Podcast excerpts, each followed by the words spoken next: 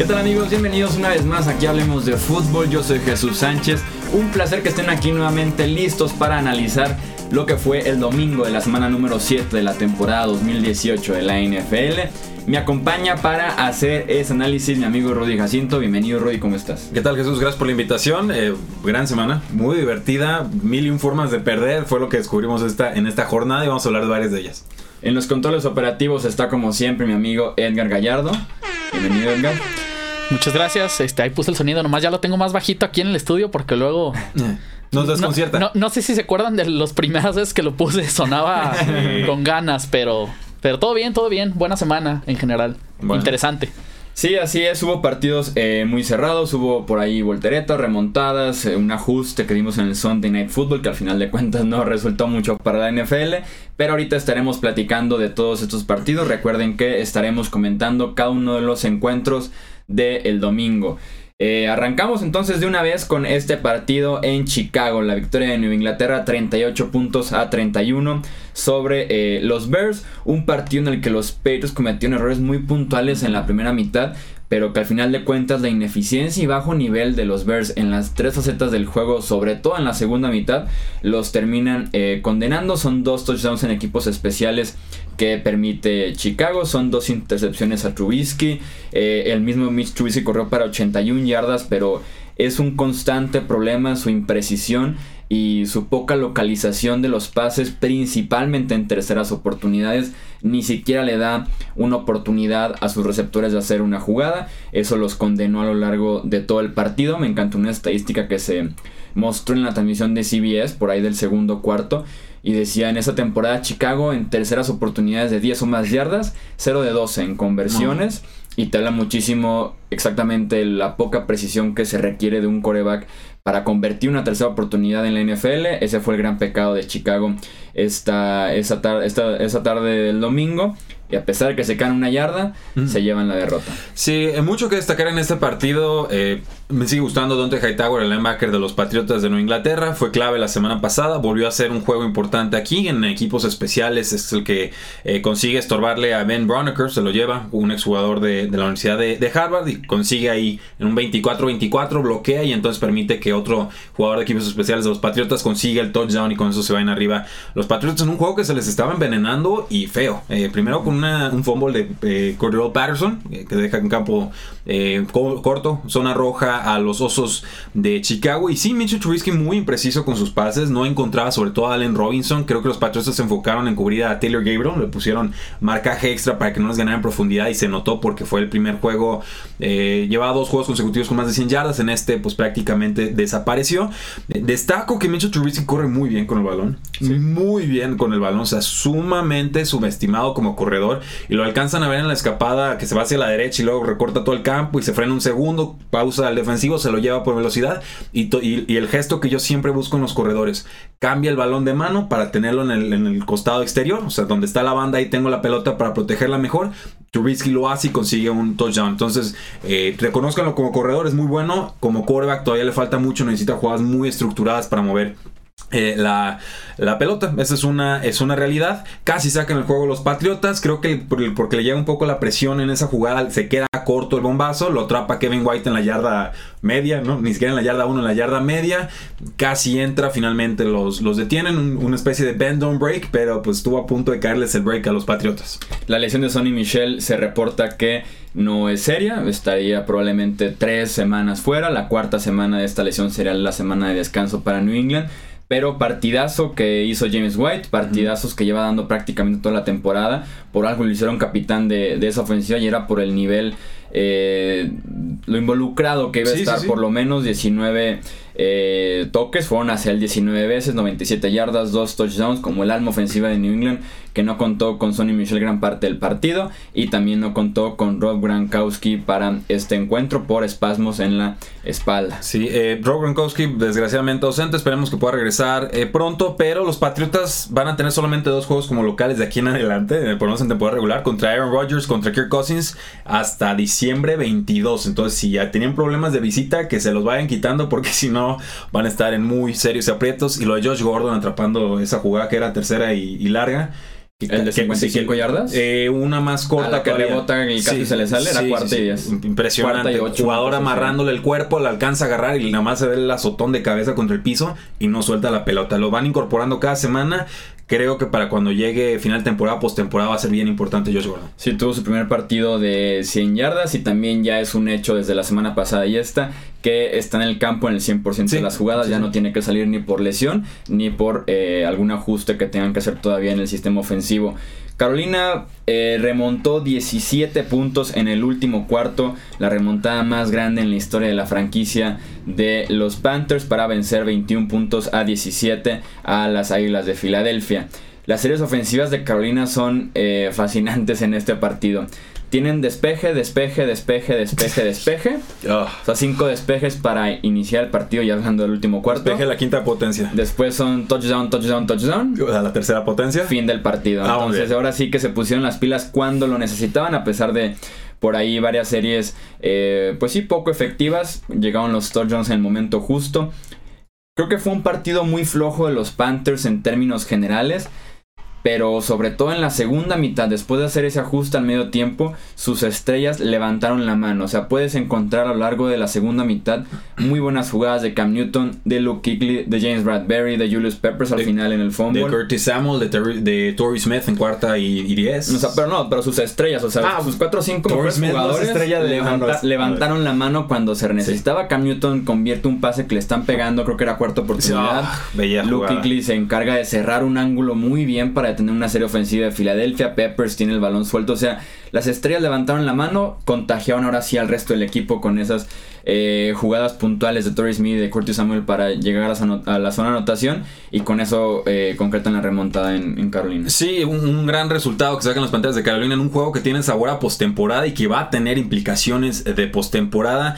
Eh, tú te enfocaste mucho en lo de las pantallas de Carolina y así debe de ser porque el equipo ganó con sus propios méritos, sacó adelante series ofensivas cuando no podía ni conseguir una tercera oportunidad como hasta el tercer cuarto. O sea, verdaderamente una actuación eh, patética, era patética que se convirtió en, en sublime. Acá Newton lo hemos visto muchas veces. Cuando está en la con ventaja en el marcador juega muy bien. Cuando tiene que remontar, cuando está en desventaja, como que se contagia de la mala vibra del partido y no lo saca adelante. Me gustó mucho ver que en este partido en particular sí pudo responder. Pero yo más bien estoy preocupado por las Águilas de Filadelfia. La secundaria sigue muy vulnerable.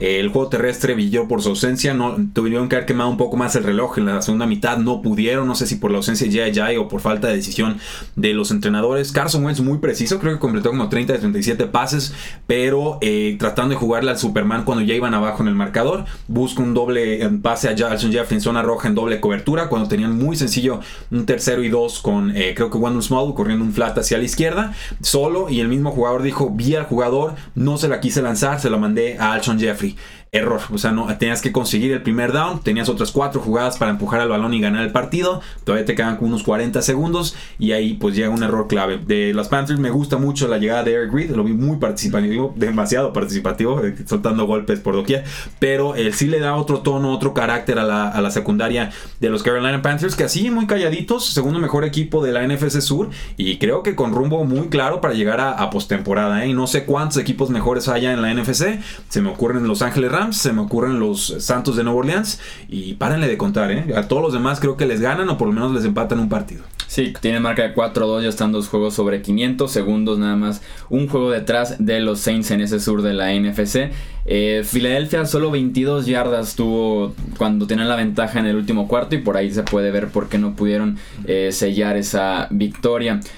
New Orleans visitó a Baltimore, un juego que ganaron 24 puntos a 23. En este partido fueron los 500 pases de touchdown. Más bien llegó a la cifra de 500 pases de touchdown en su carrera Drew Brees. Eh, también estableció esta marca de vencer a los 32 equipos de la NFL, a lo que solamente habían logrado Peyton Manning y Brett Favre eh, anteriormente. Deja marca de 1-5 en contra, no de 1-4 en contra de los Baltimore eh, Ravens. Este partido que ganaba Nueva Orleans 24 puntos a 17 con 2 minutos en el reloj. Eh, Baltimore monta una serie ofensiva de 6 jugadas, 81 yardas, que termina con un pase de 14, 14 yardas de touchdown a John Brown.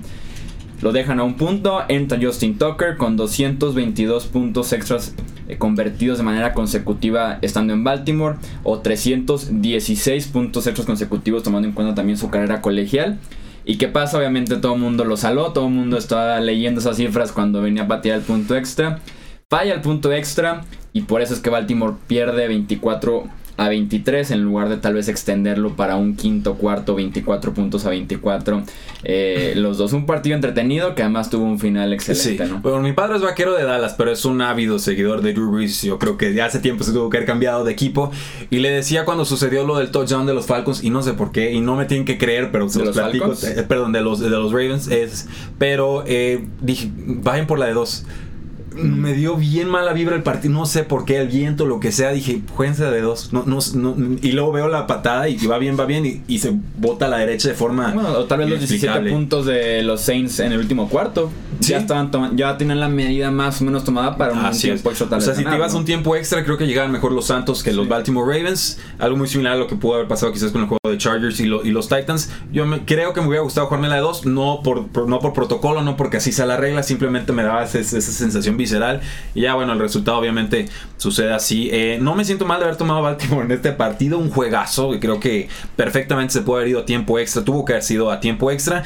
Muy inteligentes los Santos de Nueva Orleans, cuidando la pelota con pasecitos cortos, controlando el reloj, moviendo las cadenas, tomando lo que les daba la defensiva, no dejando que Drew Brees tuviera 5 o 7 pasos hacia atrás y le golpearan como sucedió con Marcos Mariota la semana pasada. Pero sobre todo robándole el balón a la ofensiva a los Baltimore Ravens cuando tenían el viento a favor. En primera serie ofensiva del partido, 20 jugadas, 71 yardas, eh, no puntos anotados, pero no le prestaron la pelota a los Baltimore Ravens y entonces esto le dificultó el juego aéreo a los eh, Cuervos. En Santos de Nueva Orleans está entonado, jugó bien. la sorpresa del lado de los Santos es le jugaron buena defensiva a los Ravens. Yo creí que, que podía volverse esto un, un tiroteo y no fue así. Y del otro lado, pues también hay que decirlo, Joe Flacco está jugando bien. O sea, no espectacular. La última serie fue buena, decente y se va a perder en medio de este punto extra. Y sí, sí, o sea, Joe Flacco hizo lo que tenía que hacer. Remontó un partido que se les estaba envenenando también y los puso a un punto de, de irse a tiempo extra. El juego terrestre, pues casi casi brilló por su ausencia, pero muy versátiles con Willie Sneed y Michael Crabtree y, John Brown, que también jugó bien en este partido. Entonces, dos, dos duelos, un duelo muy importante de dos equipos que seguramente estarán en la postemporada y no se diga más. O sea, perdieron porque alguno tenía que perder. Sí, la defensiva de Baltimore se fajó muy bien. Fueron apenas 7 puntos en los primeros 3 cuartos, cuidando ese promedio de 12 puntos que les han hecho en casa, el mejor de la NFL. Pero ya para el cuarto cuarto les hicieron 17 y por ahí el partido se les eh, salió de las manos con todo de que Joe Flaco sí logró la remontada al final, o por lo menos los puso en la posición eh, para eh, remontar el encuentro. Cerramos esta parte de los partidos analizados un poquito más a profundidad con el enfrentamiento entre los Redskins y los Cowboys, partido que ganan los Washington Redskins 20 puntos a 17. Otro equipo que eh, no pudo extender el partido a tiempos extra ya en la última jugada. Brett Maher. ¿Es Maher? Maher? Yo le digo Maher. Maher. Brett Maher, el pateador de los Cowboys, que se quedó en el lugar de Dan Bailey. Falló el gol de campo, la victoria. Eh, eh, originalmente un intento de 47 yardas que por un movimiento del balón por parte del long snapper de los Cowboys se convierte en un intento de 52 yardas. Eh, Maher esa temporada falló su primer intento, después hizo 16 de manera consecutiva. Y falló su último. Y falló el último, así es como ha sido la temporada de Brett Maher. Que no le puedes cargar, creo yo, nunca la derrota a un pateador de esta manera. No, no. Eh, con todo y más, y más porque hasta de broma, yo mismo lo puse en Twitter de que de Dan Bailey, la broma que tal vez así lo hubiera hecho y demás. Dan Bailey también, podemos hablar de un día. Dan Bailey también fallaba patadas de 50 y tantas yardas. Le decía al coach, tengo. fuera de casa. Sí, decía, tengo 53 pata, de yardas de rango, o sea, en las prácticas. Intentaba una de 55 porque se lo mandaba el coach y fallaba por dos yardas. O sea, era un jugador bien entrenado en su, en su métrica, en su estilo de juego. Pero por eso lo cortaron, creo yo, porque no metía las de 50 yardas de forma consistente. No, y si, y si de alguna manera analizas o tratas de proyectar cómo hubiera sido el gol de campo de 47 yardas, como el balón pega en el poste, tal vez si le quitas 5 yardas esa del castigo, tal vez hubiera pasado por ahí de los postes, pues, porque iba de adentro hacia afuera el balón. Y es clave, el castigo nunca se marca, siempre lo ha hecho la Ducior, que es el que es el long snapper del equipo. Eh, raro que lo marcaran ahí, pero es, un, es, una jugada que se puede anular y marcar en cualquier momento como holding, en cualquier jugada ofensiva o defensiva. De todas formas, me parece que se conforman los vaqueros de Dallas con una patada larga en vez de ir siguiendo moviendo las cadenas. eran dos minutos y tenían... Y se la llevaron Tres bien, puntos se la llevaron bien tranquilo, ¿eh? sí. Bien tranquilo, les dije, Dallas, un equipo que cuando lo critican saca innovaciones y a la semana siguiente se revierta sus tendencias de toda la vida. ¿Por qué? Porque así lo han hecho en nueve años en los que ha estado Jason Garrett al frente del equipo. Bien por Washington, mejor equipo, jugó mejor, han tenido inicios eh, candentes en las últimas semanas y así de la nada, sin querer queriendo, eh, ojo, eh, están dos juegos arriba de Filadelfia, dos juegos arriba de Dallas. Les quedan tres juegos muy ganables en las próximas semanas. Gigantes, juego en casa contra Atlanta, Tampa Bay. Pueden estar 7 y 2 dentro de dos, de dos o tres semanas. Sí, Washington controló por completo la línea de golpeo en este partido. Fueron 99 yardas de Adrian Peterson contra 34 yardas de Ezekiel Elliott. A Dak Prescott fueron 4 capturas, 2 balones sueltos, incluyendo uno que termina en un touchdown defensivo. Así que esa es la clave para Washington. Siempre le hemos dicho aquí, mientras corre Adrian Peterson, la defensiva empieza a jugar bien. Alex Smith de alguna manera lo están escondiendo en este inicio de temporada. Y es la fórmula que tanto le ha funcionado a Washington, que finalmente y de verdad de un milagro del Señor ganaron dos partidos de manera consecutiva. ¿eh? Ya les tocaba. No, no, y ganarle a Dallas. Llevan dos años sin ganarle a Dallas. Mientras Dallas esté jugando visitante, se mantiene la misma tónica. 3-0 de local, 0-4 visitante este año para eh, los Cowboys. Y si compras todos los estadios de la NFL y pum, Tal vez. Y con Jerry Johnson, una de esas sí Oye. pueden tomar esa estrategia, ¿eh? hasta el de Londres, cómprenlo. Vamos entonces a analizar rápidamente, ya saben, vamos a alterarnos un partido y un partido de estos que nos hacen falta de analizar el del domingo de la semana 7.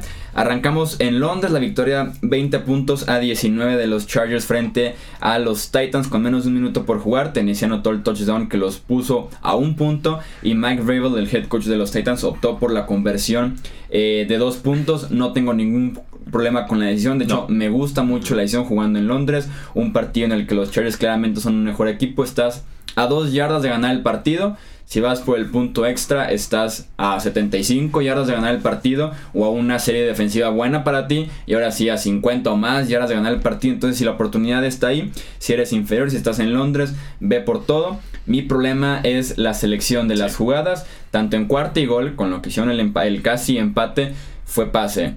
Primera conversión de dos puntos que no contó por un agarrando de la defensiva fue pase. Segunda conversión que esta vez sí contó la jugada que no fue efectiva la conversión. Otra vez fue pase.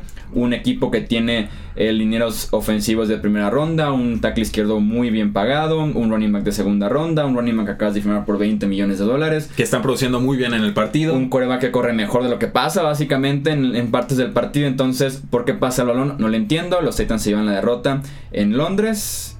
Pasamos a Jacksonville. Sí, bueno, sí, no, no, no se diga más. Eh, Houston derrota 20 a 7 a los Jacksonville Jaguars, como no predecimos en este programa.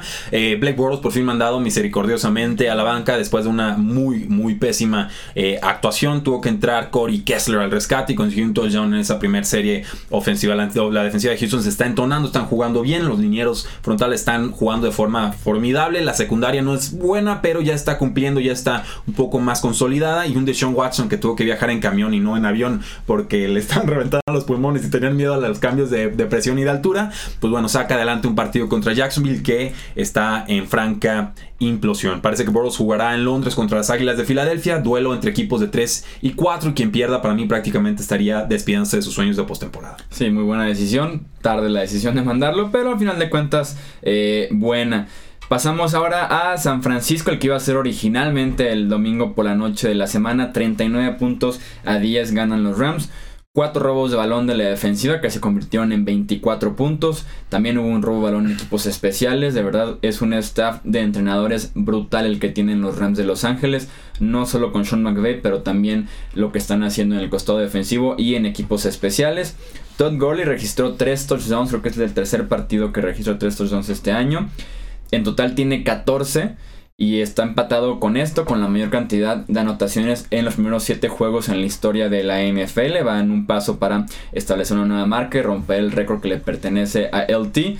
Jugadorazo Todd Gurley todas las facetas del juego. Sí, y el esquema que le está poniendo Sean McVay corre contra seis jugadores en la caja casi todo el día. Es, increíble lo bien que diseñan jugadas. Detroit derrota 32 a 21 a Miami en un juego que no estuvo tan cerrado como parece indicar el eh, marcador. Llega eh, Detroit, llega de semana de descanso, llega con Matt Patricia contra un equipo que conocía de la división. Y finalmente Matthew Stafford con 217 yardas y dos touchdowns, ambos para el ala cerrada Michael Roberts, se llevan el partido. Tarde muy tranquila para Golden Tate, para Marvin Jones, incluso para el mismo Kenny Goladay. No hubo mucho volumen de juego eh, aéreo, pero sí pudo dominar Kerryon Johnson y sobre todo se está viendo muy bien el guardia izquierdo Frank Ragnow, que después de dos semanas complicadas al inicio de temporada, ya se está viendo consolidado como un jugador de primera ronda. Del lado de los Delfines de Miami, pues muchas lesiones. Kenny Stills lastimado. Albert Wilson parece que puede ser una lesión para que lo deje fuera el resto de la campaña. Y Brock Osweiler, pues no implotó. una que otra jugada buena, pero insuficiente para mantener el paso a Matthew Stafford. Me encanta que los Lions pasaron de tener una situación la peor probablemente en corredor a tener un corredor que promedia 6.4 yardas por acarreo. Pero no lo usan y en zona roja dejan a LeGarrette Ya estuvo bueno, ¿eh? ya estuvo bueno. Pasamos al Sunday Night Football. Ahora sí, Kansas City venció 45 puntos a 10 a Cincinnati. Los Chiefs anotaron puntos en 5 de sus primeras 6 series del partido evitando otro inicio de 9 puntos en la primera mitad como fue contra Nueva Inglaterra y que al final les costó o les pasó eh, factura. Karim Hunt se aprovechó todo el partido de un grupo muy débil de linebackers de los Bengals. Aquí les dijimos, no va a estar jugando Nick Vigil. Eh, Bontase Perfect ya no es una garantía en la defensiva, entonces se deben aprovechar de esto. Se los dijimos en la previa y fue sin duda alguna lo que pasó. 20 toques, 141 yardas, 3 touchdowns para Karim Hunt. Y la peor pesadilla que se le puede presentar al resto de la conferencia americana, la defensiva de Kansas se vio muy bien. Se vio muy bien, sobre todo en los siete frontales, como les habíamos dicho, con D. Ford teniendo otro partidazo, con Chris Jones teniendo otro muy buen partido. Andy Dalton apenas 148 yardas, Joe Mixon apenas 50. Eh, tuvieron al inicio del partido tres series ofensivas de 3 o 4 y fuera en los Bengals que terminaron por matar el partido desde el segundo cuarto prácticamente. Se vería guapo Patrick Peterson de rojo, ¿no? Se vería muy bien. Otro rojo. Se vería muy bien con. Si ya le cae bien el rojo, que se mantenga pues, el rojo. ¿Para qué le cambien cambie el color? Ahora, también se vería muy bien de acerero, ¿eh? O sea, equipo al que llegue Patrick Peterson con ese contrato tan accesible que tiene, cuidado, ¿eh? Porque hay muchas defensivas que están ranqueantes, pero con un Patrick Peterson en la secundaria, eh, creo que hasta se podrían volver favoritos en la, en la conferencia. Minnesota derrota 37 a 17 a los Jets de Nueva York en un juego que termina como lo predijimos aquí, que era Minnesota claramente favorito sobre Jets de Nueva York, pero que no se empieza a despegar hasta el cuarto cuarto. Aaron Thielen mantiene su ritmo de más de 100 yardas aéreas por séptimo juego consecutivo. Ya cada vez que lo haga será un récord en la historia de la NFL. Y Sam Darnold todavía no está listo para esta clase de duelos, es una realidad. Eh, cuatro entregas de balón, esto no es nada bueno, un pase de touchdown. Los vikingos de Minnesota claramente dominantes, claramente ya encontraron su ritmo a la ofensiva y a la defensiva. Y los Jets de Nueva York, pues eh, entender que están muy limitados en cuanto a su juego eh, aéreo y que Robbie Anderson, a pesar de que le lanzaron 10 targets, tuvo apenas 3 recepciones para 44 yardas. Entonces, muchas oportunidades, poca efectividad. Pierden los Jets de Nueva York un partido que por momentos parecía competitivo. Indianapolis venció 37 puntos a 5 a Buffalo. El juego por tierra de los Colts finalmente despertó, finalmente está presente en la temporada 2018. 37 acarreos para 220 yardas en total, incluyendo 19 acarreos para 126 yardas y un touchdown de Marlon Mack que está de regreso, que se ve mejor de la forma física que presentó como novato la temporada anterior. Y eso ayuda muchísimo a Andrew Locke, que apenas hizo lo suficiente, creo que se quedó menos de 200 yardas por aire, pero tuvo 4 touchdowns, entonces se encargó solamente de terminar las series ofensivas porque el juego por tierra eh, prácticamente movió el balón de arriba para abajo para Indianapolis. La defensiva de Buffalo se cayó, que era probablemente el único eslabón fuerte que pueda tener este equipo de los Bills. Mientras que la ofensiva, como esperábamos absolutamente todos, no caminó con Derek Anderson, quien lanzó tres intercepciones y promedió 5.6 yardas por intento de pase. Un fracaso total de Derek Anderson, es lo que esperábamos de un quarterback que ha sido suplente toda su vida prácticamente, que lo firmó la semana pasada apenas, entonces... ¿Qué clase de Blaine Gabbert es ese, Sí, no, ahora sí que cosecharon lo que Sembraron. Y se la buscaron a pulso esa situación de mariscales de campo. ¿eh? No se olviden, se hicieron Terrell Taylor, también AJ McCarron, que bien que mal ha tenido un poquito de experiencia en la NFL, se lastimó y lo largaron de volada. Ni modo. Eh, los Tampa Bay Buccaneers sacan en tiempo extra un partido 26 a 23 contra los Cleveland Browns. Y Tampa Bay iba arriba eh, por bastantes puntos en el cuarto cuarto, pero se alcanzan a enrachar. Los Browns forzan la situación. Ya en el tiempo extra, pues era ver quién era más malo y pues no se terminan de decir. Dicen, no, tú eres mejor que yo. Y el otro decía, no, no, tú eres mejor que yo y de las ofensivas no, operaban. Finalmente tiene que llegar Charlie Catanzara con una patada milagrosa de 59 yardas después de haber fallado una patada bastante más corta de 40 segundos cuando quedan 4 segundos en el reloj en tiempo regular y con esto Tampa Bay saca un resultado adecuado, importante. Eh, no sé de qué le pueda servir en la temporada porque no se termina de ver bien armado este equipo, pero destaco que Carl Nassib, que era jugador de los Cleveland Browns, consigue por ahí un sack que sepultó por completo a los Cleveland Browns. Ya después de ese sack no volvieron a tener el balón Baker Mayfield y compañía. Cleveland tiene dudas, viene a la baja, ya empieza a cuestionarse un poco más a Hugh Jackson, pero ya no por nosotros, el público conocedor, sino por eh, los directivos de los Cleveland Browns. Pareciera que tiene sus días contados y seguramente una derrota más por fin lo liquidaría. Sí, se están cayendo y muy feo. Los Browns pasaron a ser un equipo competitivo, un equipo promedio, divertido, a ser prácticamente pues sí, lo que eran antes, tal vez no el peor equipo de la NFL, pero sí entre los 5 o 6 bueno, peores. Pero no se preocupen, ya dijo Hugh Jackson que se va a meter más en la ofensiva. Porque obviamente. Que no me gustaría, porque la ofensiva no, no la vi con tantos problemas, sobre todo en la segunda mitad. Y él era el coordinador de facto el año pasado y dijo: No, es que como sabía que íbamos a ser malos, entonces no contraté un coordinador para que no se llevara el marrón. Entonces, ¿para qué queremos volver a eso? No, no entiendo. los, días están contados, ah. tanto con la directiva como eh, con, desde que trajeron a John Dorsey como GM se sabía que no iba a funcionar la relación Dorsey-Hugh Jackson y que el GM iba a querer su propio head coach y así va a ser a partir de la próxima ¿Ustedes creen que John Dorsey va a sacrificar su carrera con los Cleveland Browns por mantener a Hugh Jackson? O sea, que realmente ese va a ser el, la montaña en la que se va a plantar la bandera y decir sí con Hugh Jackson a muerte. No. Recordarles entonces que eh, Luis Cervantes fue nuestro suscriptor invitado en esta quiniela. Muchas gracias, eh, Luis. También ya saben que pueden dejar en los comentarios sus pronósticos para la semana 8. Por ahí vamos a meterlos a una tómbola y el ganador lo van a conocer ya que estemos haciendo la previa de todos los partidos. Edgar Rayado estuvo en los controles operativos de este podcast. Rui Jacinto, muchísimas gracias. Hombre, al contrario, un placer y sigan participando en los comentarios. Los leemos todos y a todos los tomamos en cuenta para el programa. Yo soy Jesús Sánchez, recordarles también que nos pueden encontrar como Hablemos de Fútbol en Twitter, Facebook e Instagram, en diferentes plataformas de podcast, incluyendo también ya Spotify, en el canal que tenemos en YouTube, así que no hay eh, forma de que no estemos en contacto, que nos estén leyendo, que nos digan también sus opiniones al respecto de todo lo que pase en la NFL todo el año. Muchísimas gracias nuevamente, eso Hablemos de Fútbol y nos escuchamos en el próximo episodio. Hasta luego.